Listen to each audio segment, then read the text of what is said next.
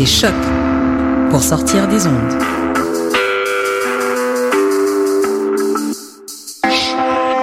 Podcast, musique, découverte. Sur choc.ca.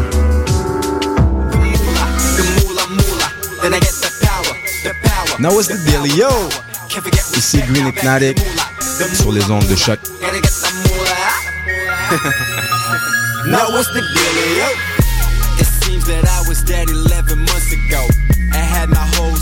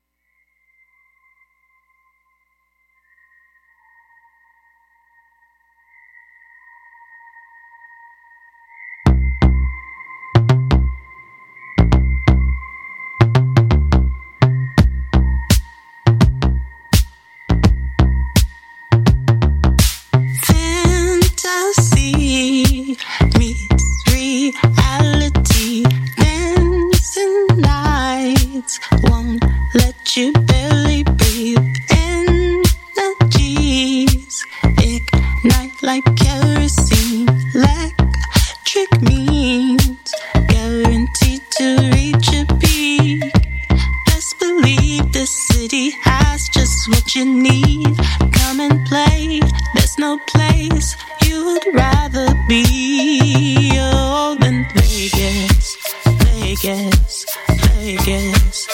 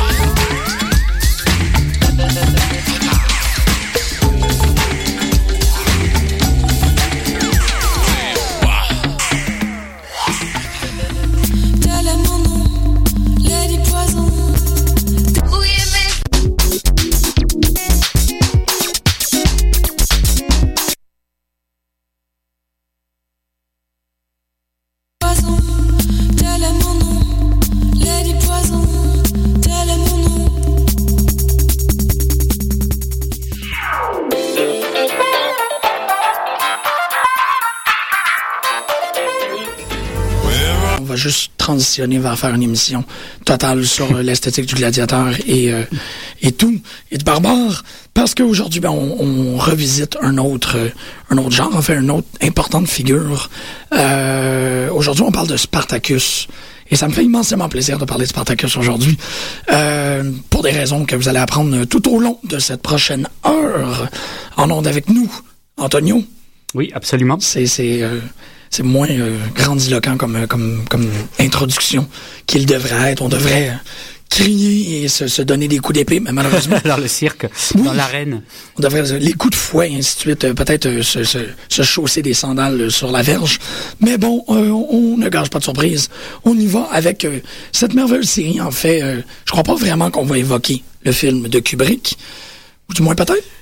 Bah, en fait, il y aura des, il y a des choses qui, qui, qui sont importantes dans la relecture que fait euh, que fait la série de l'imaginaire de Spartacus euh, de, de, Kubrick et aussi de Kustler, euh, dont, dont, dont, Kubrick s'inspire pour l'adaptation, donc le roman qui avait donné lieu, et puis de Howard Fast, les, deux les deux romans consacrés à, à, la figure de Spartacus. Donc une table bien mise pour parler aujourd'hui de cette cette télésérie qui a duré quatre saisons en tout de Stephen S. The Knight euh, produit par euh, Rob Tappert et Sam Raimi.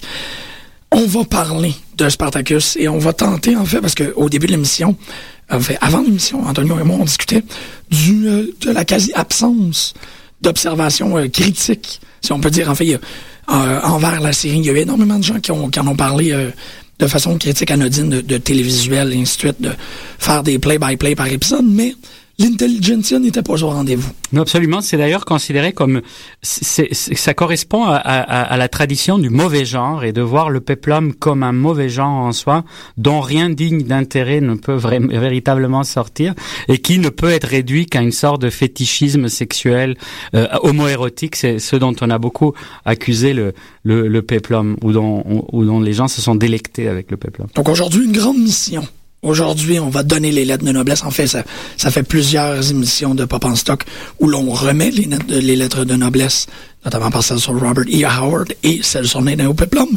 Mais aujourd'hui, on s'attaque à Spartacus, qui, euh, en fait, est une série qui, qui qui encourage l'auditeur à la défendre, mais qui essentiellement a assez de bagages en elle-même pour se défendre tout seul.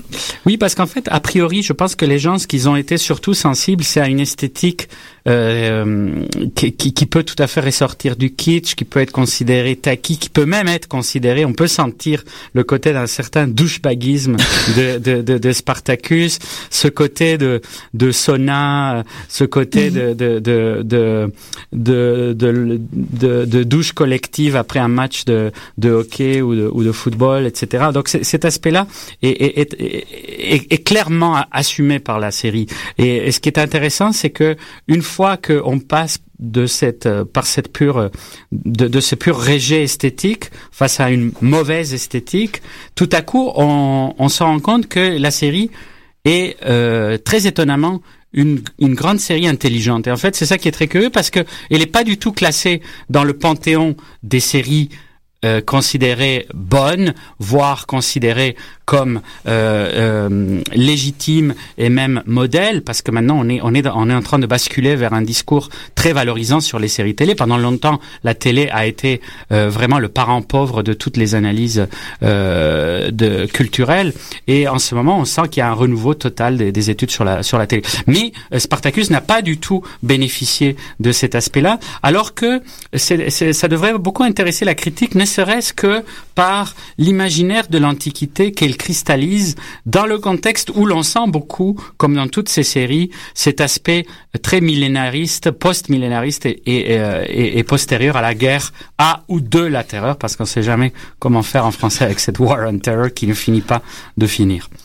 Et, euh, je dirais que ce qui est assez intéressant, donc, c'est que on, on, avait déjà évoqué un peu la question dans le dans le dans le néopéplum, mais Spartacus euh, fusionne véritablement l'imaginaire d'une Rome qui ne serait faite que de stupre et de sang. En réalité, elle oscille complètement entre les deux pôles, intronisés par l'imaginaire de l'Antiquité héritée de la décadence de fin de siècle, et les deux pôles étant le cirque et l'orgie. Et en fait, Spartacus, c'est tout à fait, on transite allègrement de l'un à l'autre, et on ne fait pratiquement que cela, sortir de l'arène pour rejoindre l'orgie, quitter l'orgie pour aller dans euh, l'arène. Et alors, euh, ce qui est assez, euh, ce qui est assez intéressant, c'est qu'effectivement, le cirque, lieu de la mort donné en, en spectacle, devient l'emblème, est devenu l'emblème culturellement de la décadence romaine, l'annonce de sa chute inévitable, de sa chute biblique, alors que dans Spartacus, c'est une chute politique, et ça, on, le reparlera tout à l'heure avec l'imaginaire de la Révolution, mais spartakiste. Mais donc, c'est le cirque, c'est comme l'excès dans le sacrifice humain qu'il représente. Donc, nous sommes restés très héritiers de l'imaginaire chrétien à l'envers du, du cirque. C'est le locus terribilis, un, un lieu euh, terrible, mais qui en même temps est le lieu d'une fascination totalement sadique ou sadienne et qu'on ne peut comprendre que, comme le disait dans sa belle formule Mario Praz, à l'ombre du divin euh, marquis. Et euh, je reprends les analyses de euh, Marie-François David dans une étude très incontournable sur l'Antiquité latine et, et, la décadence, où elle consacre plusieurs euh, plusieurs analyses au, au, au, cirque et à la fascination du cirque. Et, et Spartacus, dans ses deux premières saisons, mm -hmm. elle est tout à fait fascinée par cet imaginaire-là, et je dirais même que elle, elle restitue euh, d'une façon inégalée euh, le, le, la fascination que peut avoir le cirque. On est complètement pris par le cirque et d'ailleurs en prenant beaucoup l'imaginaire du sport contemporain. C'est ça, oui. c'est ça, c'est là où il y a la force, c'est l'idée que que on, oui, on réinvestit. Oui, wow, je j'avais pas vu ça de cette manière-là qu'on était capable de d'avoir de développer une perspective néfaste sur ce sur ce lieu-là, malgré qu'il est omniprésent. On le voit partout, là, on le voit même hier soir. Oui, oui, oui, tout à fait. Non, non, tout à fait. C'est, D'ailleurs, quand on parle, quand on fait toujours la métaphore des gladiateurs pour les sportifs de, tout, de toutes sortes dans tout le sport contemporain, ce qui est intéressant, c'est que Spartacus prend l'expression à rebours et il réinvestit le gladiateur -hmm. de l'aura du, euh, du, du sportman contemporain. Mais euh, comme écrit euh, Marie-François David, des courses de chars au supplice, des mimes aux orgies, le corps est dans le cirque toujours disloqué en même temps qu'il est montré. Alors, ce qui est intéressant, c'est que David ne parle pas du tout de Spartacus, elle parle de l'imaginaire euh, que l'on avait dans l'Europe de la fin du 19e siècle de l'Antiquité romaine. Et ce qui est assez oh. intéressant, c'est que ça s'applique pratiquement point pour point à ce que nous pourrions dire d'une série comme Spartacus. Il s'agit, je continue, d'admirer un jouet que l'on dissèque ensuite. Le cirque est le lieu privilégié de cette autopsie, mettant en œuvre la dislocation au moyen de la métamorphose de l'entrée triomphale à la sortie par les spoliaires, donc qu'on voit beaucoup dans Spartacus, les cadavres sont tirés comme du véritable bétail abattu, de la force exaltée à la dérision des chairs mutilées, tout est transformation. Le cirque est le lieu du passage du corps intact, entier, pourrait même dire avec Spartacus resplendissant, performant, etc., Absolument. en un objet innommable. Et c'est ce qui devient euh, l'esthétique du gore, parce que c'est une série totalement campée dans l'esthétique du porno et du gore, donc poussant jusqu'au bout le stupre et le sang dans ces deux esthétiques maximalistes que sont la, repré la représentation pornographique et la représentation gore. Et c'est pour preuve, par exemple, la tête coupée en scindée en deux, telle une pastèque, au début de la préquelle Gods of the Arena, qui d'ailleurs prend, euh, c'est une sorte de, de, cliché de banalité, on parle tout le temps des dieux de l'arène, des dieux du stade, pour désigner le rugby, le hockey, etc. etc. Et, mais concernant ça, c'est drôle parce qu'en entrevue, Steven Asdanite euh, avouait ne jamais vouloir tuer quelqu'un deux fois de la même manière dans la série. Ah oui, complètement. Non, non, il y a une délectation. Il y a une délectation totalement sadène dans les mises à mort et qui rejoint à la fois l'aspect sportif parce que on, on, est pris par ce jeu-là de, de, la même façon que les grands amateurs, et tu es, euh, tu, tu, tu le oui. connais bien mieux, mieux, que moi, les grands amateurs de boxe ou de lutte sont tout à fait sensibles à l'aspect technique de ces, mm -hmm. ces combats. Et ce qu'on rejoint, ce qu'on revoit tout à fait dans Spartacus, c'est la, la, la, la, technicité de ces affrontements. Mais ce qui est assez intéressant dans l'esthétique du gladiateur, qui est assez unique, c'est que contrairement au chevalier médiéval, le gladiateur est une figure ambiguë, parce qu'à la fois il est à la croisée du guerrier, donc de l'épos, mais aussi c'est un combiné de l'esclave, du boucher et du bourreau. Et donc cette, cette instabilité de la figure qui en fait une créature de décadence, parce que euh, le ludisme et l'esprit de compétition sportive s'effacent ou risquent toujours de s'effacer au profit de la cruauté et de la recherche de la mort de l'autre. Parce qu'il ne s'agit plus de devancer un adversaire, mais de mourir ou de tuer pour satisfaire le plaisir du spectateur. Le gladiateur est vraiment l'objet idéal, je cite, des entreprises de désagrégation de l'esthétique décadente. Et c'est ce que The Knight euh, assimile bien entendu avec un autre topos qu'on a déjà évoqué ici pour Rollerball, pour toutes sortes de choses. C'est véritablement la société du spectacle euh, rendue à un stade sadéen. C'est ce qui arriverait. Mais ce qui est assez curieux, c'est que si on lit un texte aussi vieux que les spectacles antiques de Lucien Auger de Lassus, publié en 1888, on voit déjà que la littérature euh, décadente annonçait les délires sanglants d'une série comme Spartacus. Et je cite donc euh, cette phrase, ces, paragraphes qui peut, qui ne peut que nous faire évoquer cette série. Ces hommes n'ont les uns contre les autres aucune raison de haine. Ils sont tous des errants, des déclassés. Et ça, la première saison est, très forte dans cette idée. Mais quelle que soit leur origine, le plus souvent basse ou inconnue, c'est le cas de Spartacus aussi. Ces hommes, semblables à des chiens hargneux et que les cris excitent, s'abordent, se frappent. Les épées cherchent quelque place nue où elles puissent s'enfoncer. La vanité, l'habitude, et là c'est chaque personnage va représenter un de ces pôles-là.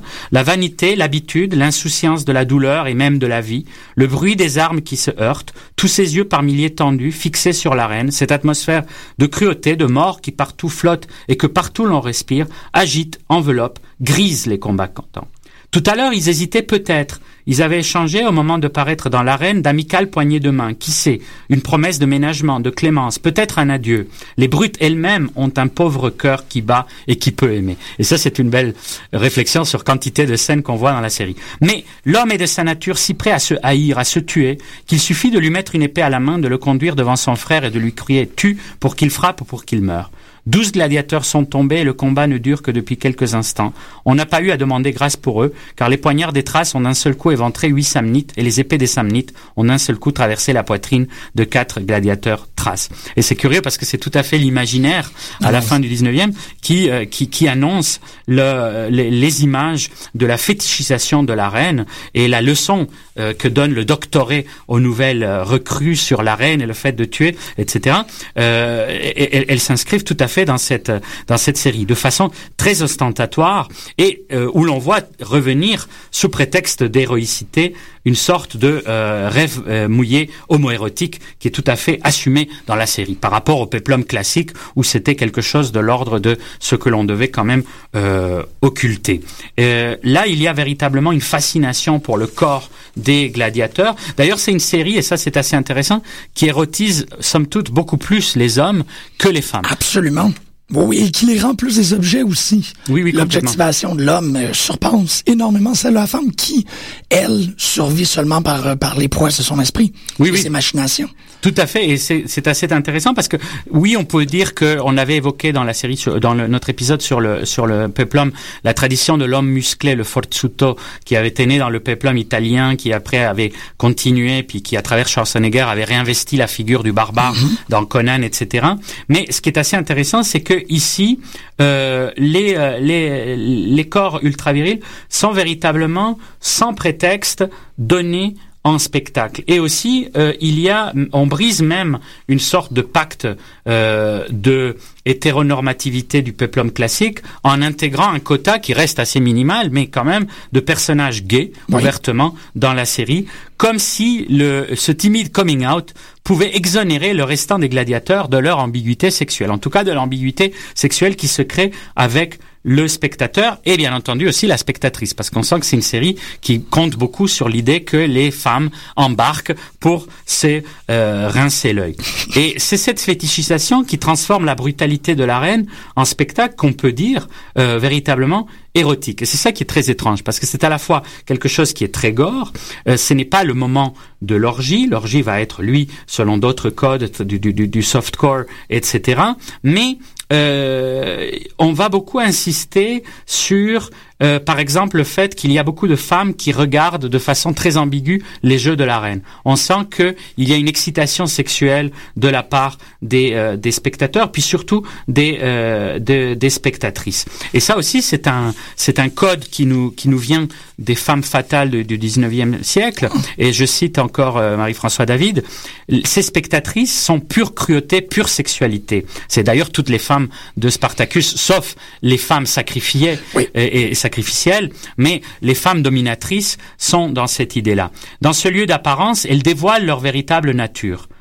Non seulement les Vestales donnent la mort, donc elles demandent la mort des gladiateurs, mais il leur arrive d'éprouver un désir charnel pour le gladiateur. Et c'est ce qui va être constant dans Spartacus, puisqu'on sent, et là encore il y a un parallélisme qui se fait avec les sportifs contemporains, on sent que ces gladiateurs étaient aussi considérés comme des bêtes de, de sexe. Et toutes les matrones dépravées qui transitent par le ludus de la maison Batiatus, parce que la maison Batiatus finit par fonctionner comme une sorte de harem à étalons, euh, et elles sont littéralement affolées par ces chairs promises au carnage. Et euh, là encore, on pouvait lire dans un roman de 1905, Panem et Circenses, donc du pain et du cirque, de Paul Gourmand, au nom assez rigolo. Le spectacle du carnage, je cite, aiguillonnait les passions brutales et pimentait la luxure effrénée de ces romaines sans pudeur. Chacun sait que les nuits suivant les, jeux de l'amphithéâtre cachaient dans leurs plis de monstrueuses orgies et d'indescriptibles débauches, dignes de bacchantes et de lesbiennes. On est en 1905. Souvent même, il arrivait qu'un gladiateur victorieux s'éveillait des fumées de l'ivresse dans les bras de quelques belles patriciennes. C'est tout à fait cet imaginaire que la série euh, présente avec des patriciennes s'entichant de ces mâles superbes et barbares, emblème d'une virilité sauvage qui fait cruellement défaut aux patriciens et aux esthètes de la décadence romaine. Et c'est là par exemple, le personnage de Varys et de son ami Cossutus, qui se limitent à un pur voyeurisme et qui sont d'ailleurs parmi les personnages les plus antipathiques de euh, de la série. Et alors là, c'est drôle parce qu'on retrouve aussi des vieilles euh, des vieilles mythologies autour des nationalismes, etc.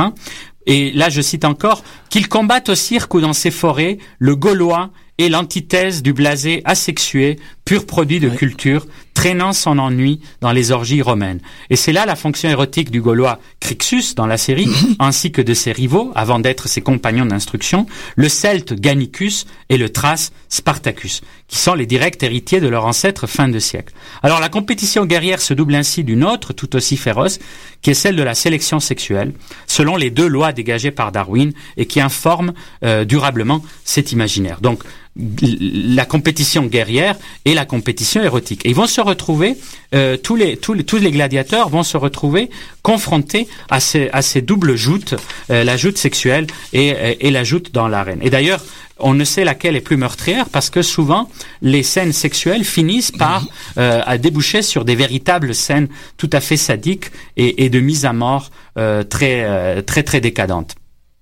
Et, et c'est là où, par exemple, on sent que c'est une série quand même américaine, même si elle n'a pas été tournée dans les territoires euh, des, États-Unis. C'est l'imaginaire de l'esclave. Et là, c'est très intéressant parce que c'est là où on bascule du peplum vers cet autre grand genre de, de, de, de, du cinéma populaire, qui est celui de la slave exploitation, l'exploitation de, de, de la figure du esclave. Alors, l'univers du ludus devient ainsi plus proche de Mandingo et des plantations euh, dans l'imaginaire euh, américain que du sword and sandal épique. Et d'où la prolifération des topoi importés de cette autre décadence qui, elle, est profondément américaine, qui est la plantation sudiste. C'est là où on a les épisodes d'esclavage sexuel des deux sexes, la rivalité sexuelle entre la domina et son esclave mmh. Naevia, les tortures et les meurtres pour des accidents mineurs ou pour des simples caprices. Et c'est assez curieux parce que ça aussi, c'était une topique de la de la de la fin de siècle et euh, euh, surtout concentré sur un geste, celui de la païenne qui frappe de son stylet une esclave.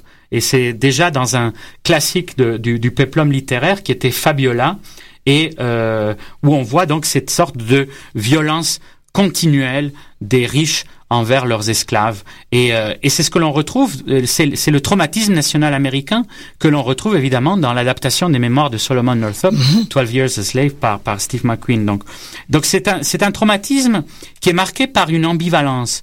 Parce que, en fait, c'est ce qui marque la exploitation, c'est que c'est un passé qui est considéré comme abject, comme traumatisant, mais en même temps qui fascine, parce qu'il est paré de tous les attraits de l'interdit.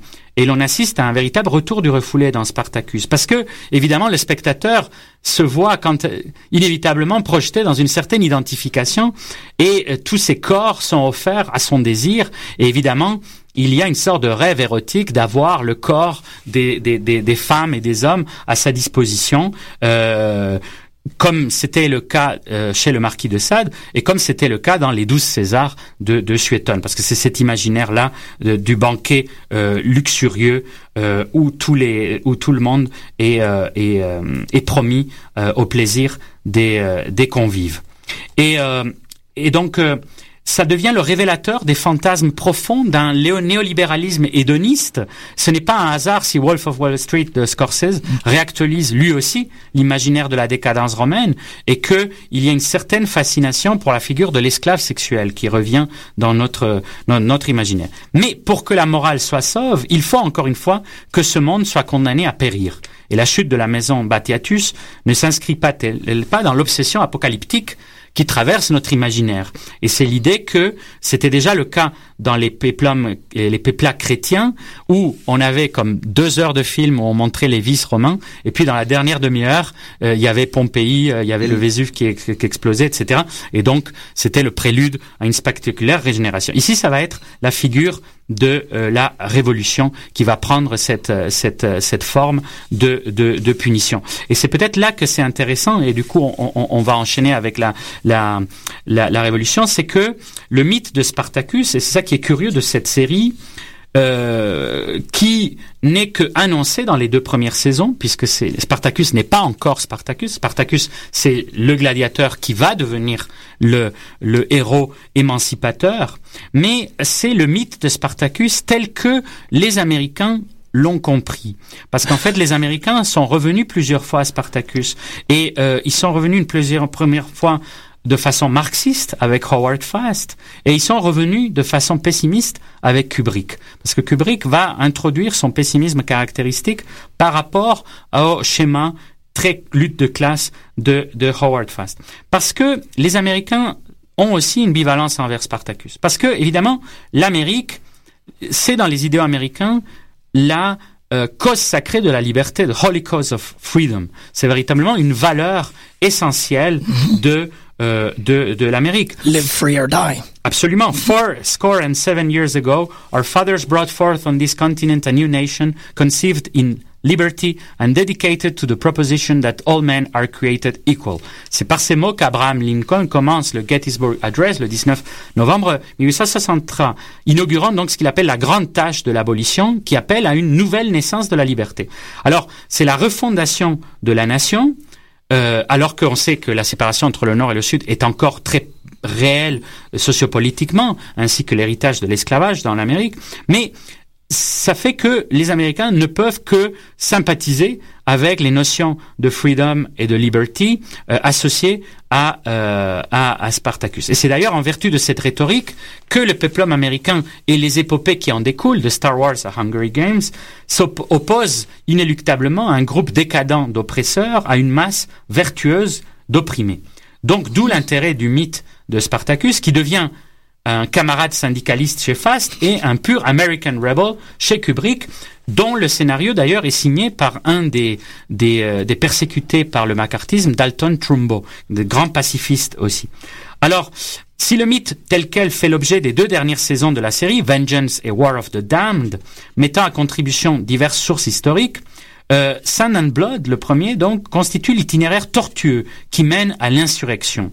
Et si Spartacus devient au fil du temps une préfiguration guerrière du Christ, il est ici un véritable American Jesus, au sens où, d'ailleurs, tu l'avais évoqué, euh, Jean-Michel, avec Robocop de, de Verhoeven. C'est-à-dire, au fond, une sorte d'anti-Jésus, un Jésus beaucoup plus proche de Yahvé, un Jésus vengeur, mhm. donc euh, euh, beaucoup plus proche du Père vétérotestamentaire que de l'instituteur de l'agapé chrétien. Et le massacre final enfants et matrones confondus, ce qui est assez fort quand même. On voit véritablement la mise à mort des femmes et des enfants, non pas d'abord comme dans la chanson de Bassins, mais presque. Ce massacre final signe bien plus le triomphe de la loi du talion, le sang appelle le sang d'ailleurs, c'est dans le, c'est dans la série, que l'union sacrée entre les opprimés, célébrée par le discours du héros, selon le principe encore une fois américain, United we stand, divided we fall.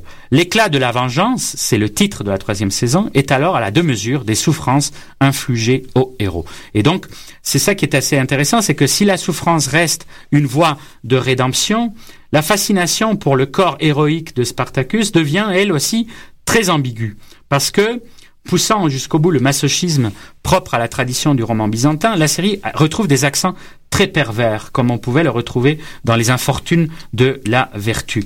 Tous les êtres aimés par Spartacus périssent. De Sura à Varro, unique ami dans l'enfer du Ludus, sacrifié à la femme dépravée du Legatus Claudius Glaber, qui va être d'ailleurs la némésis du héros.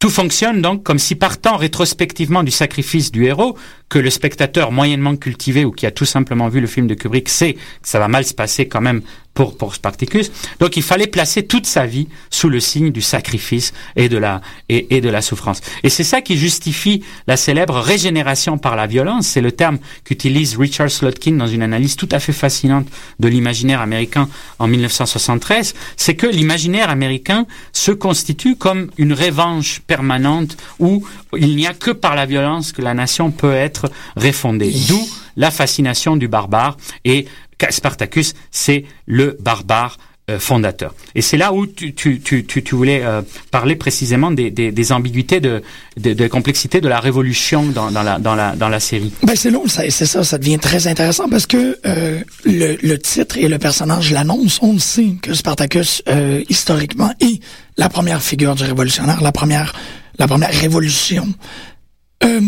Accompli, si on, si on, croit les historiens, c'est quand on, se prépare à écouter le récit de Spartacus, on le sait qu'il va avoir un lourd... Euh, il va avoir une omniprésence de la thématique révolutionnaire. Parce qu'on est euh, moyennement informé euh, de, de, de ce qui entoure cette légende-là. L'idée qu'il y a dans cette télésérie-là, que je trouve très intéressante, c'est que non seulement la, les quatre saisons de, de la chaîne Stars décident de parler de cette première révolution-là, mais prennent en quelque sorte un parti pris pour la révolution. Et euh, il y a un livre qui m'influence énormément, qui continue à en faire m'influencer, c'est euh, Contre-culture consommée. Uh, The Rebel -hmm. Cell, mm -hmm. qui dit que euh, dans notre société euh, postmoderne, il y a essentiellement une impossibilité de créer une image révolutionnaire puisque Che Guevara sera toujours plus important pour ses t-shirts que pour sa révolution. Et euh, je me rappelle avoir lu ça, puis d'avoir été très euh, affecté en disant, ben, on ne peut plus produire d'images qui sont véritablement des euh, images de révolution, de déconstruction de la structure sociale actuelle tout ce que ça va être, c'est un produit qui va être racheté euh, allant de Fight Club au masque de Guy Fox. Parce que le masque de Guy Fox, s'il est autant disponible, c'est parce que les producteurs, Mattel, le veulent bien. Si on voulait se débarrasser de cette icône-là, on arrêterait de produire le masque. Mais le masque est trop lucratif, donc on continue. Et dans ce livre-là, euh, on multiplie les exemples face à l'impossibilité de la représentation de la Révolution. Aujourd'hui même, en faisant la recherche pour Spartacus, j'ai réalisé que s'il y a quelque chose qui se rapproche le plus d'un investissement révolutionnaire à une image, c'est probablement cette télésérie-là. Notamment par quatre thématiques. Bon, moi je dirais, euh, je peux, je peux en parler de quatre manières. La révolution elle-même, la sexualité, la révolution langagière et la révolution scénaristique slash mercantile par rapport au contexte de production dans lequel ça s'est fait. Mais premièrement, c'est ça, cette, cette idée-là euh, révolutionnaire qui vient d'une d'une reprise d'images connues. C'est là-dessus où ce que je trouvais que c'est très intéressant la télésérie, c'est que le le, le, le, le, le, le, le shortcut le plus rapide lors d'une analyse de, de Spartacus, c'est dire qu'on a réutilisé 300 de Zack Snyder et c'est tout. Mm -hmm. Et ça serait essentiellement vrai pour la première épisode de dire on a remarché ces images-là, le CGI, le slow-mo, les champs de gorge, les corps musculeux, les spacs qui en finissent plus. Mais s'en est suivi un... Euh, comment je peux dire, il s'en est suivi une, une formation d'intelligence autour de ces images-là. Et des images qu'on s'est réappropriées avec cette idée révolutionnaire-là. Oui, d'ailleurs, quand tu dis ça, ce qui est très intéressant, c'est que c'est aux antipodes, Spartacus, c'est aux antipodes de, de l'image du, roi Léonidas. C'est très Ben, c'est ça. intéressant. Exactement. C'est que 300, bon, sans faire le portrait ni le, le, la- le, le procès de, de 300, 300 vient de euh, Frank Miller, Mm-hmm. qui est un homme au penchant extrêmement fasciste. Oui, et puis qui voulait tout à fait un truc anti-perse, donc pour la guerre d'Irak, etc. Enfin, pour, pour légitimer historiquement cette opposition de l'Occident à l'Orient, etc. C'était une façon de, de réfigurer ça et de rendre figurable Oui. le conflit. Et euh, aussi d'avoir, puis là ça va mener au deuxième point éventuellement, d'avoir euh, euh, ridiculisé l'homosexualité. Aussi, dans, dans 300, il y a des figures extrêmement grotesques d'homosexuels qui sont quasi risibles et qui sont essentiellement des... On pourrait croire, je voudrais, comme je vous dis, pas faire le procès de Frank Miller ici en ondes, mais on pourrait croire qu'ils sont alimentés de ses croyances personnelles. Alors que on sait parfaitement que Sparte encourageait l'homosexualité parce que, comme toutes les sociétés essentiellement guerrières, euh, l'hom- l'homosexualité est une très forte valeur parce qu'on sait bien que euh, en créant des liens passionnels entre les guerriers, ça crée véritablement pour en plus, dans la structure de la phalanx, qui, qui, qui repose essentiellement, comme on voit quand même très bien dans les films, qui repose essentiellement sur cette organisation euh, collective, euh, c'est l'idée que on dépend, notre vie dépend absolument de celui qui est à côté de nous. Donc le fait que il y avait des, des, des, des, des relations euh, amoureuses entre, entre, entre les soldats renforçait Oui. cette, euh, cette idée-là. C'est une très bonne euh, stratégie militaire, en quelque sorte. Mais en même temps aussi, si on observe le, la horde que représente 300 vis-à-vis la horde que représente l'Empire, ben l'armée, l'Empire, pardon, l'armée de Spartacus, on a du côté de l'œuvre de Zack Snyder et de Frank Miller 300 hommes identiques. C'est très difficile de différencier soldat 279, ben en fait, euh, Spartiate 279 à Spartiate 451. C'est essentiellement la même personne avec le même SPAC euh, peint à l'arrêt au sol euh, sur, sur la bedaine. C'est, comme tu disais, pas du tout le cas avec Spartacus. Chaque personne a son origine, chaque personne a son, a son caractère différent, et tous les individus qui composent l'armée de euh, Spartacus sont considérés comme des individus à part entière. Donc on se perd pas dans cette espèce de masse non... euh, non caractéristique en fait qui euh, l'armée des 300 c'est oui c'est des vrai pardon. C'est quand t'es rendu que t'oublies ça. L'autre truc qui est très important qui est très important par rapport à la, la sexualité c'est cette idée là de révolution sexuelle non pas par la pluralité ou la mention ou l'accentuation des actes de de, de, de, de pluralité sexuelle, mais l'idée plutôt de l'aborder comme si c'était comme si ça allait de soi. Notamment par le personnage de Agron, qui est, lui, pour moi, totalement fascinant, parce qu'il n'y a pas de... On ne souligne pas la, la, la, le caractère homosexuel du personnage. Il est et c'est tout. Et c'est essentiellement comme ça que tout le monde traite la sexualité dans, euh, dans bah, Spartacus. en fait, une, une chose qui est intéressante euh, dans, dans cette idée de ce qui est assez ce qui est assez frappant, c'est que euh, c'est un univers où il y a donc Spartacus représente parce que souvent le barbare euh, de- depuis l'imaginaire de la décadence du, et ce qui est intéressant avec l'imaginaire de la décadence c'est que on fait le parallélisme entre la décadence romaine et la décadence de l'Europe à la fin du 19e et à chaque fois qu'on invoque la décadence romaine c'est parce qu'on veut parler d'une décadence contemporaine. Et là ce qui est assez intéressant c'est que il y a euh, le- les personnages nobles appartiennent aux barbares par opposition aux Romains qui ne sont pas nobles. Et, et d'ailleurs, il y a une véritable haine des Romains qui est très représentative. Alors ça, c'est très intéressant d'un côté parce que quand je disais que les, les, les Américains ne pouvaient qu'aimer Spartacus dans le côté freedom, liberty, etc., en même temps, ce qui est ironique, c'est que les Romains aussi, euh, c'est que les symboles romains sont omniprésents en- aux États-Unis, à commencer par l'aigle impérial, le Capitole, etc., etc. Donc, l'idée, c'est que en même temps, il y a une ambiguïté. Am- Les Américains c'est pour ça que les Américains contestent toujours l'idée d'impérialisme ou d'empire américain parce qu'ils veulent pas se voir comme l'empire. Et d'ailleurs, c'était très intéressant parce qu'à un moment donné, je sais pas quel journaliste, parce qu'il y avait, je sais plus si c'était Bush senior ou junior, qui faisait un parallélisme avec Star Wars et, et tout ça, puis il y avait quelqu'un qui lui avait tout simplement rappelé que c'est, il n'était pas tellement du côté des rebelles, mais qu'il était plutôt du côté de l'empire. Mais euh, ce qui est assez intéressant, c'est que précisément c'est un impérialisme qui ne veut pas s'assumer comme tel. Donc c'est un impérialisme qui, dès qu'il se voit comme il, il, se critique comme étant décadent, parce que lui il se voit, les États-Unis se voient beaucoup plus du côté de l'émancipation dans leur discours, dans l'imaginaire oui, oui. politique, ils se voient du côté anticolonial, etc., etc., avec le, leur révolte fondatrice et tout ça. Mais ce qui est très curieux, c'est que ce qu'on voit dans la série, c'est une sexualité très très très euh, euh, par la euh, décadence. C'est euh, c'est la sexualité comme utilisation dans des rapports de classe. Et véritablement, l'esclavage passe avant tout par l'esclavage sexuel. Et ça, c'est très c'est très très présent l'idée que ces corps-là doivent doivent bander sur commande, qui doivent s'ouvrir sur commande et que finalement ils sont là souvent c'est des sortes de fluffers comme dans les tournages pornographiques. Les esclaves sont là pour exciter les maîtres avant que eux ils se mettent à copuler entre eux. Et donc véritablement un côté très animalier. Ça c'est le côté qui est à la fois très frappant et scandaleux de la série parce qu'on n'est plus habitué à voir ce traitement comme ça. En même temps c'est ce qui la rend d'un côté érotique plutôt fascinante, c'est ce qui explique un peu son succès évidemment, mais aussi ce qui fait que, euh, comme dans Wolf of Wall Street encore une fois, et comme dans certains films contemporains, il y a euh, Shame, etc.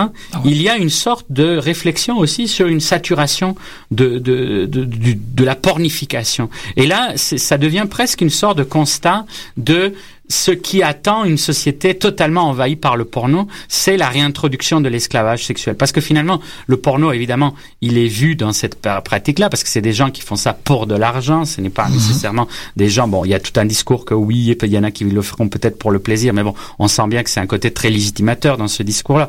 On sent que c'est une industrie qui fonctionne surtout, de plus en plus d'ailleurs, avec le gonzo, etc., sur des salaires de misère, etc. Donc on sent qu'on est en train de réintroduire cet, cet imaginaire-là, mais on est dans le déni, parce qu'on veut pas voir l'aspect misère sexuelle, on veut surtout pas voir les conditions réelles des tournages de porno. On veut rester dans l'imaginaire, et c'est pour ça qu'il y a les trucs euh, My Ex-Girlfriend ou des Revenge, je sais pas Ah, quoi, où on, on fait des petites fables amateurs, où les gens, bon, en même temps, on sait que c'est tout simplement des gens qui ont été payés pour faire ça. Mais là, dans, dans Spartacus, c'est très explicite et c'est très clair. C'est un pur rapport de domination, c'est une déprédation sociale. Si on se retrouve à être esclave, et c'est la tragédie de, de Spartacus, c'est le côté très très très fort de l'histoire de, de Spartacus, c'est d'être réduit en esclavage, lui et sa femme évidemment, il réduit en esclavage où on devient, euh, où on perd l'humanité, parce que l'esclave, et dans le, le monde romain, l'esclave euh, était considéré comme une chose, res, une véritable chose, un objet de même qu'on pouvait léguer les meubles, etc. Donc évidemment, les gens voulaient pas abîmer leur esclave de la même façon qu'ils voulaient pas abîmer leurs meubles, mais si le besoin se faisait ou s'ils pétaient une coche, ils allaient le abîmer comme ils pouvaient abîmer n'importe quel autre meuble. Donc bon, c'était véritablement cette idée-là. Alors, c'est ça qui est fort, c'est que il y a ce sexe absolument dominateur Oui. qui est là. Et euh, le, là où la série est, est- est plus ambiguë, c'est que il n'y a pas non plus beaucoup d'espace pour une autre sexualité. On sent qu'il y a des rapports qui seraient plus euh, de l'ordre amoureux, et c'est un peu ce que Ben tu oui. évoquais dans le couple gay, c'est ce qui arrive momentanément à Spartacus, bien que lui vit toujours dans une sorte de mélancolie et de deuil permanent par rapport à, son, à la perte initiale. Mais ce qui est très curieux, c'est que dans cette volonté d'opposer une sexualité, une, de- dans cette volonté d'opposer une, une sexualité qui serait euh, qui, qui, qui serait de la pure déprédation, d'une autre sexualité qui serait de la consolation. D'ailleurs, quand l'esclave vient et qu'elle revient de son propre gré euh, dans sa couche et qu'il comprend qu'il ne vient plus comme jouet et qu'elle ne vient plus offrande ou don des maîtres, etc., mais qu'elle revient de, par son libre arbitre, euh, et euh, du coup, euh, ça change. Mais là, c'est là où la série est prise dans sa contradiction, parce que c'est une série, et c'est pour ça que c'est intéressant que tu évoques la révolte consommée, c'est que c'est une série qui est obligée à jouer ce double jeu, parce que évidemment, elle est sur la chaîne Stars. Il y a un quota de sexe qu'il faut qu'ils mettent dans chaque dans chaque épisode. The Night l'a évoqué à un moment donné. Il faut absolument spice up le truc. Il y a un quota de violence, et en réalité, c'est cet aspect-là, et c'est ça qui a le plus retenu l'attention des gens, c'est juste ça. C'est cet aspect de marque par rapport à cette, à cette série qui le rapproche des magazines pour hommes euh, habituels avec des, des, des, des chars, des, des, des trucs de, de, de, de pin-up, etc. Et, mais ce qui est curieux, c'est que le, The Night réussit à distiller beaucoup d'intelligence C'est ça. derrière ça. Donc on dirait que finalement, d'accepter ce code esthétique qui a priori l'ostracise de, de la bonne compagnie des grandes séries du type de Wire et compagnie. Mais en même temps, ce qui est très curieux, c'est qu'en jouant avec ces contraintes-là, il a agi un peu comme les réalisateurs des séries B d'avant et puis comme les réalisateurs de, de- des petits budgets, etc. C'est dit, OK, le jeu, c'est ça. Il faut qu'il y ait du sexe, il faut qu'il y ait de la, de la violence et qu'on passe de l'un à l'autre euh, alternativement. Et ce qui est surtout étonnant, c'est que du coup, on se voit apprendre une série qui prend des accents parfois shakespeariens au milieu de tout ça. Et du coup, ça nous rappelle aussi que Shakespeare, bon, sans faire euh, tout simplement une banalisation, euh, on va pas dire que The Night est le Shakespeare de la télévision contemporaine, mais euh, mais ce qui est très intéressant, ceci dit, les gens le disent sans cesse pour Deadwood, ils le disent pour The Wire, Ouais, etc. Mais ce qui, est, ce qui est très curieux, c'est que si on pousse ce parallélisme, on sait bel et bien que Shakespeare ne choisissait pas ses, ses pièces purement euh, par son génie original, etc., mais qu'il faisait des pièces parce que ça marchait. C'est-à-dire, il a fait des pièces romaines parce que précisément Rome, comme maintenant, vend. Parce que déjà à l'époque de, de la Renaissance, élisabéthaine, il y avait un fétiche sur le sur la sur Rome. Et donc euh, Shakespeare savait parfaitement qu'il fallait qu'il mette dans ses trucs romains certaines quantités d'ingrédients. Et avec ça il faisait autre chose. Et je trouve que c'est ça qui est assez qui est assez intéressant. Et c'est ça que peu à peu alors que c'est une série qui semble a priori aux antipodes des grandes séries euh, qu'on a citées en fait elle, elle envahit leur territoire. Et, et, et- et du coup on se retrouve on retrouve un aspect très House of Cards on retrouve un aspect très machiavélique. On commence à se rendre compte qu'on est dans un univers très proche des pièces euh, baroques euh, et, élisabéthaines fait de complots et de contre-complots d'assassinats sordides mus par l'ubris là des mesures des passions les plus basses comme des calculs les plus machiavéliques c'est là que Lentulus et sa femme acquièrent une certaine grandeur tragique notamment dans la deuxième oui, dans ben la oui. deuxième euh, série et, et qu'à la fois ils ont des échos de la mafia contemporaine italienne, de telle qu'on pouvait la voir dans, euh, dans, dans sa relecture euh, des, des Sopranos, etc. Et en même temps, c'est cette sorte d'histoire secrète qui avait déjà triomphé dans la série HBO de, de, de, de Rome. Et, euh, et c'est là où tout à coup, alors qu'on pensait qu'on allait juste avoir euh, de, euh, de la reine, de l'huile et, de, et, et, et, et des, euh, et des partouzes, du coup, tout à coup, on se rend compte qu'on s'est attaché au personnage, qu'on est complètement hooked et qu'on veut savoir comment on va arriver à la fin, puisqu'en même temps, on sait qu'on connaît déjà la fin. Donc, c'est assez intéressant ce jeu-là. C'est ça, c'est ce que je voulais dire par ben, tu l'as parfaitement bien illustré, ce que je voulais dire par rapport à la révolution scénaristique que représente Spartacus, c'est ça, c'est cette idée d'avoir mis au premier plan toutes les choses qui attirent le consommateur moyen et avec raison en fait parce que toute personne qui commence Spartacus avec l'intention de se nourrir de, la, culture pointue, historique, ainsi de suite, se leurre totalement. On veut voir euh, des, des graines puis des épées, c'est comme ça que ça se passe. Mais le point d'entrée n'est pas du tout une justification pour qu'est-ce qui va venir après. C'est une grande réussite du réalisateur, du scénariste et, de tout le monde qui a travaillé euh, sur la télésérie, d'avoir correctement balancé cette, euh, je vais pas dire poudre aux yeux, mais ce carnaval charnel continu, mais de placer en arrière-plan une grande intelligence. En fait, on, dirait que c'est- aux antipodes des grandes séries euh, légitimées par la critique, parce que ça. finalement, euh, bon, Sopranos qui a été consacrée comme la série la plus intelligente, meilleur scénario, etc., etc. Enfin, en tout cas avant l'arrivée de The Wire, etc. Mais mais ça a été considéré comme un tournant majeur, etc. Bon, moi, je me rappelle d'avoir vu la- toute la série au complet. J'aime beaucoup les Sopranos, évidemment, parce que étant amateur aussi de l'imaginaire des gangsters et tout ça, c'est inévitable. Mais euh, dans les Sopranos, c'est presque l'inverse, c'est-à-dire que on, on- il a fallu justifier, puisque c'est une série qui se présentait comme une série intelligente, comme une série de la déconstruction, etc. Il fallait que pour que la série reste intelligente, mais qu'il y ait quand même du public, on dirait qu'il fallait réintroduire des impératifs très bêtes du point de vue du scénario. Et il y a quantité de de- d'épisodes des Sopranos qui sont extrêmement décevants. Et je dirais même qu'il y a une saison au complet qui est très décevante. Alors que dans Spartacus, c'est carrément l'inverse qui a lieu. C'est que comme il y avait des impératifs qui étaient très simples à respecter, qui étaient ceux de l'action et ceux de la sexualité, du coup, il y a pas un seul épisode qui, du point de vue narratif, ne fonctionne pas comme quelque chose qui contribue à la progression de l'action. Et donc, l'ironie de cette série, c'est que, en se présentant comme une série mauvaise, comme une bad euh, series, etc., etc. Du coup, on dirait que les scénaristes ont eu la possibilité de traiter avec intelligence euh, des spectateurs que la chaîne elle-même traite comme si c'était plutôt des, des, des, retards. Et alors c'est assez intéressant que, alors que les séries qui se présentent comme intelligentes finissent quelque part par faire erreur sur la marchandise et par renflouer à coup de d'épisodes où il ne se passe pratiquement rien, où les personnages sont out of character, alors que dans Spartacus, aucun épisode, les personnages sortent de leur euh, de leur de leur logique. Et, euh, et, et c'est ça qui devient très lassant dans, dans la plupart des séries, c'est cette nécessité de justifier, etc., etc. Et puis du coup, bah on introduit quantité de de, de filtres, de, de, de trames narratives, de, de sous-arcs narratifs et tout ça, qui, qui est superflu, etc. Le côté très soap. Et euh, curieusement, le pacte de Spartacus a permis que on puisse rester dans une sorte de, de fidélité des personnages oui. eux-mêmes, etc., etc. Et c'est, en fait, il faudrait acclamer quand même euh, Monsieur Denight pour ça, parce que quatre saisons, 39 épisodes, on n'en rajoute pas, c'est tout ce qu'on a à dire. Et c'est, euh, c'est excessivement rare présentement en télévision que les gens savent quitter la scène pendant qu'ils sont encore désirés. Ça vient toujours avec un, un espèce de huitième, neuvième saison qui est très lourde et tout, et c'est comme ça qu'on finit par faire notre final season.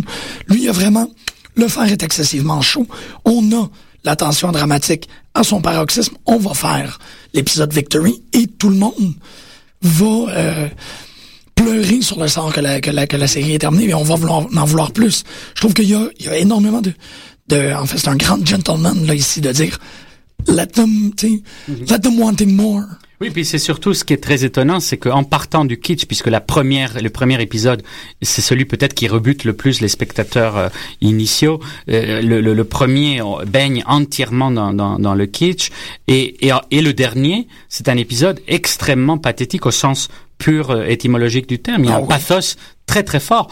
De même que le film de Kubrick, évidemment, qui finit par, par une grande pathos, mais là, sans le, sans le singer, parce que précisément, par contrepartie, on sent qu'ils n'ont pas voulu reprendre la, fin euh, de, Kubrick, mais, euh, mais ça devient aussi quelque chose de très, à la fois très épique, au sens euh, fort du terme et, et à la fois très pathétique. Oui, oui et, et, extrêmement émouvant. Mm -hmm. Je reviens encore par rapport euh, à la, les personnages, mais la fin de Ganacus est hallucinante, elle est exceptionnelle.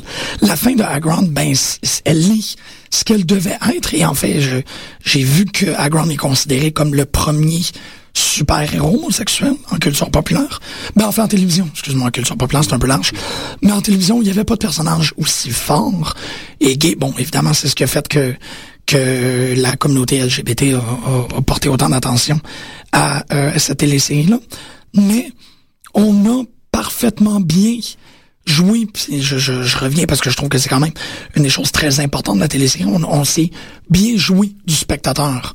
On s'est bien joué des attentes, du contrat d'écoute, de, et on a fait, regardez, on va vous livrer quelque chose qui au final vous réaliserez pas que, euh, vous réaliserez pas quand et comment vous êtes arrivé à être attaché à ces personnages-là. Comment est-ce qu'on tombe profondément en admiration devant Batiatus? Comment est-ce qu'on finit par totalement croire à la relation d'amour avec Crixus?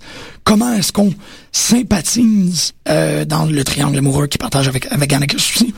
Mais aussi, comment, et puis là, bon, euh, on tire euh, malencontreusement à sa fin, mais comment est-ce qu'on a, on est tombé dans le piège d'une d'une linguistique extrêmement développée?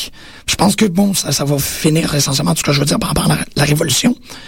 L'idée que on a une langue qui est totalement syncrétique, qui a rebuté énormément de gens, parce qu'ils ne pouvaient pas mmh. concevoir qu'on entend le mot fuck mmh. dans une télésérie euh, qui se passe à la romantique. Mmh. Le mot fuck existe euh, essentiellement depuis le 15e siècle. On a, euh, à la manière de qu'est-ce que Brian Wood a fait dans la, dans la série de bande dessinée Northlanders, un syncrétisme linguistique. En fait, que ces personnages sont capables d'utiliser une langue très fleurie, très baroque, mais ont, ont des ponctuations continues de, de, de, de Qui était le, le, aussi dans, dans Deadwood, etc., cette, cette idée de, de en réalité purement shakespearienne, parce que dans Shakespeare, il y a exactement ces deux niveaux de langue. Et on sait que chez Shakespeare, ce qui était essentiel et très important, comme chez Rabelais, c'est que il s'adressait à un double public. Shakespeare, il avait un public à la fois populaire, et c'est ça qui arrive avec Spartacus, c'est qu'on sent bien que c'est une série qui a créé alors qu'on penserait que c'était juste des, consacré à un seul public uni, euh, unidimensionnel, que ça allait être juste ce truc-là. Et en fait, ce qu'il a réussi, c'est à créer un discours pour un autre public éventuel. Et, euh, et, et Shakespeare devait à la fois plaire euh, aux différents strates, et en plus c'était très stratifié les théâtres à l'époque élisabéthaine, donc il devait à la fois plaire euh, aux aristocrates qui venaient le voir, donc il fallait qu'il introduise toutes sortes de, de, problématiques typiques de la poésie courtoise, etc. Mais en même temps, il y avait quantité d'insultes, etc., qui ne nous choquent plus parce qu'on ne les utilise plus. Mais en fait, quantité de trucs pour désigner les bites, les, les, les, les culs, les, la baise, etc. Shakespeare, il y a des milliers de, de... et c'était pas des termes nobles, c'est juste que ils ne nous choquent pas parce que nous ne les utilisons pas comme des insultes. Mais et c'est ça que on dirait que beaucoup de réalisateurs, de scénaristes euh, anglo-saxons se plaisent à redécouvrir euh, dans le monde contemporain. Parce qu'en fait, euh, encore The Night, en entrevue, admettait, euh, lors de la scénarisation de la télésérie, il a fait énormément de recherches par rapport aux jurons de l'époque. Et euh, quelle était pas sa surprise de réaliser que certaines expressions comme motherfucker existaient dans le latin de l'époque, sauf que c'était un mot qu'on ne pourrait pas, euh, ben, que moi, je, évidemment, je pourrais pas prononcer. De même que pour le graffiti. En fait, on était capable de, on, on pouvait euh, on, peut et on pouvait trouver des, euh, des profanités écrites sur les murs comme marde des culs, et ainsi de suite, écrites en latin à l'époque. Mais en même temps, tu vois, cette sexualité-là, ah non, pardon, excusez, je suis à la langue.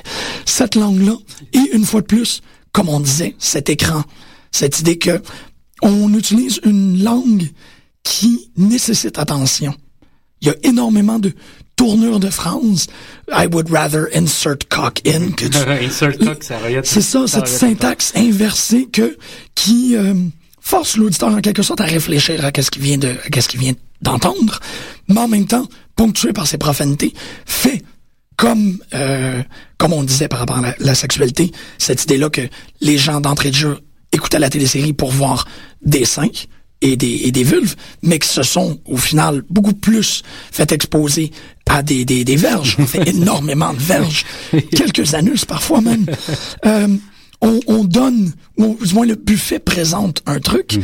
et il finit par te livrer beaucoup plus. Mhm. C'est la même chose. Ben, c'est ça, on a parlé de la double scénarisation et la langue fait la même chose.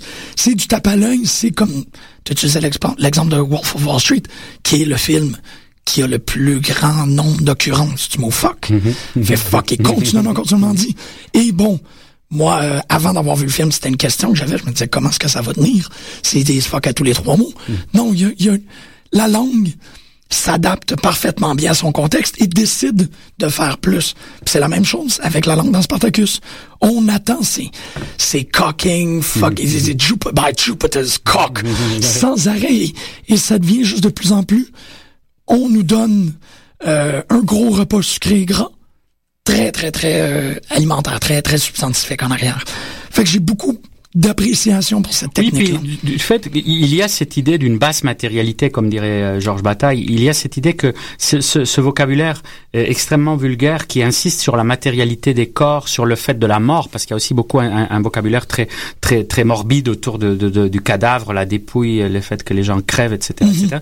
Et en fait, c'est véritablement aussi ça fait partie de cet imaginaire de décadence. Et ce qui était très intéressant, c'est que du coup, inévitablement, c'est un discours sur notre époque, de même que évidemment Wolf of Wall Street l'est, mais c'est véritablement sur une certaine culture de l'excès que, et à laquelle contribue la série Spartacus. Donc c'est ça, et à laquelle contribue Wolf of Wall Street. Donc c'est l'idée d'une sorte de mise en abîme, de pousser jusqu'au bout, au bout quelque chose, même jusqu'à le rendre comme un peu un peu nauséeux ou un peu trop exagéré, trop trop trop acidulé, trop trop trop trop trop clinquant, trop tape à l'œil comme tu disais, Taki. Et, euh, et, et en même temps, du coup, il y a un retour sur la situation de distanciation. Et tout à coup, il y a le fait de se dire euh, bon, euh, cette humanité qui nous est présentée, quel est son rapport avec notre humanité? Et c'est là où c'est là où intervient la vraie le vrai sens du, du, du, de la fiction historique toujours, qui est finalement de tendre avec avec le passé, une sorte de miroir déformé au présent. Et au fond, une série qui a priori semblerait ne pas du tout faire ça, parce qu'évidemment, ce n'est pas une série qui reste très fidèle aux sources historiques, donc euh, ça c'est clair, mais euh, c'était pas nécessairement le cas euh, non plus dans d'autres dans d'autres adaptations. Mais ceci dit, ce qui reste, c'est que il y a l'image d'une décadence à travers laquelle nous percevons aussi notre contemporanéité comme éventuelle décadence. Oui, exactement. Il y a une fois de plus cet écran-là qu'on présente et le commentaire sous-jacent derrière. Mais essentiellement, et c'est ce qui va clair par rapport à mon, mon argument par rapport à la révolution, c'est l'idée qu'il n'y a pas de révolution polie. Il n'y a pas de révolution propre, il n'y a pas de révolution plaisante. On n'est pas... Euh, si le regard euh, critique développé euh, n'a pas daigné porter le regard sur Spartacus, c'est parce que c'était probablement trop grand. Pour eux, c'était trop évident et tout. Mais il faut quand même arriver à l'évidence que la révolution ne se ne se déroulera pas dans les règles de l'art. Bah, c'est intéressant parce que évidemment c'est le contexte Occupy. En même temps, il est clair que les gens d'Occupy n'ont pas vu Spartacus parce que c'est l'antipode. Et en même temps, c'est en même temps comme une sorte de révolte du 99% dans un nouveau contexte de euh, grande et alors c'est toujours pareil parce que les États-Unis veulent jamais non plus euh, se penser en termes de classe et c'est ça mhm. la question qui est très compliquée avec quelque chose comme Spartacus c'est qu'à la fois ça va être toujours en termes de communauté. D'ailleurs ils réintroduisent beaucoup le communautaire dans, dans, dans, Spartacus avec les Gaulois les, les, traces etc mais mais mais ce qui est curieux c'est que de même qu'on veut pas le voir comme ça en même temps il y a l'imaginaire qui fonctionne l'imaginaire de cette de cette et que il reste euh, toute une ambiguïté autour de cette euh, révolte contre l'Empire. Et là, la question est donc, quel est l'Empire? Oui, c'est une très très bonne question pour terminer. En fait, vous avez une semaine pour y réfléchir. La semaine prochaine, on va revenir sur euh, Papa en stock. Antonio, merci énormément. Ben non, merci. C'était de l'émission. Bonne semaine, chers auditeurs. On se revoit la semaine prochaine pour d'autres poperies.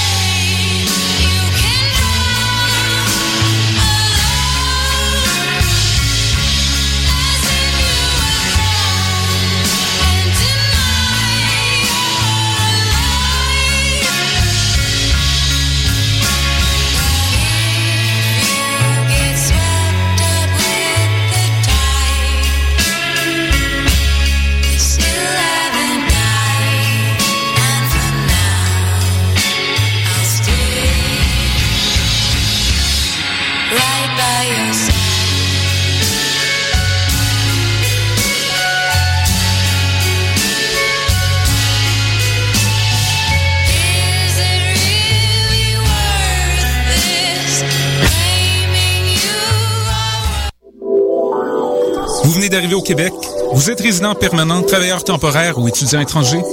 Les 9 et 10 mai, venez visiter le Salon de l'immigration et de l'intégration au Québec, présenté par Desjardins au Palais des Congrès de Montréal. Découvrez toutes les opportunités et les services offerts aux nouveaux arrivants en matière d'emploi, de formation, de vie en région, d'entrepreneuriat, ainsi qu'une foule de services adaptés à vos besoins. Au programme, plus de 170 exposants, des recruteurs, des conférences et des ateliers gratuits. Le Salon d'immigration et de l'intégration au Québec, les 9 et 10 mai, au Palais des Congrès de Montréal, entrée gratuite. Informations et inscriptions aux ateliers sur www.salonimmigration.com.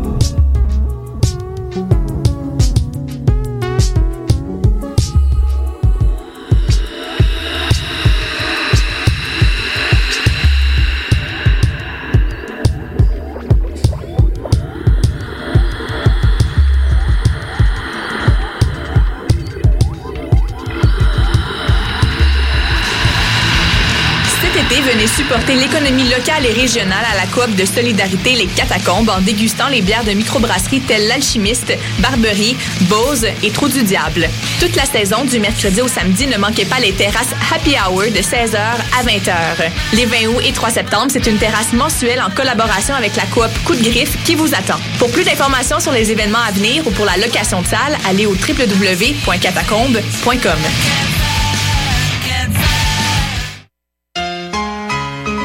L'Auto-Québec présente la 29e édition du Festival international Nuit d'Afrique du 7 au 19 juillet. Rendez-vous pour 5 jours de concerts et activités gratuites pour toute la famille. Ne manquez pas les grands événements TD avec la Combia de Chico Trujillo, les rythmes enlevés des Antilles d'Admiralty, l'Afrobeat d'Antibalas, le légendaire groupe de salsa Los Ban Ban, les acrobates fougueux d'Afrique en cirque. Rendez-vous par terre du quartier des spectacles du 15 au 19 juillet, métro Saint-Laurent. Programmation complète sur www.festivalnuitdafrique.com. Pour tous vos événements, que ce soit un gala, un défilé de mode, un lancement ou un party privé, pensez à louer vos équipements audiovisuels chez le groupe Spectre Sonore. Nous avons également une salle de montre ouverte au public. Venez nous visiter 3400 boulevard Loche Saint-Hubert, suite 10. Pour plus d'informations sur tous les équipements disponibles, rendez-vous au www.spectresonore.com. Cet été, le Saint-Laurent vibrera au rythme du festival Meg Montréal. Du boulevard jusqu'au fleuve à bord de son fameux Meg Boat. Darius, Doldrums, Fakir, I Classify, Devlux, Dear Criminals, Mead, Funkinson, Das Mortal et bien d'autres. Du 23 juillet au 2 août, c'est toute une jungle musicale qui vous attend en pleine brousse montréalaise. Ne la manquez pas. Plus d'infos sur megmontréal.com.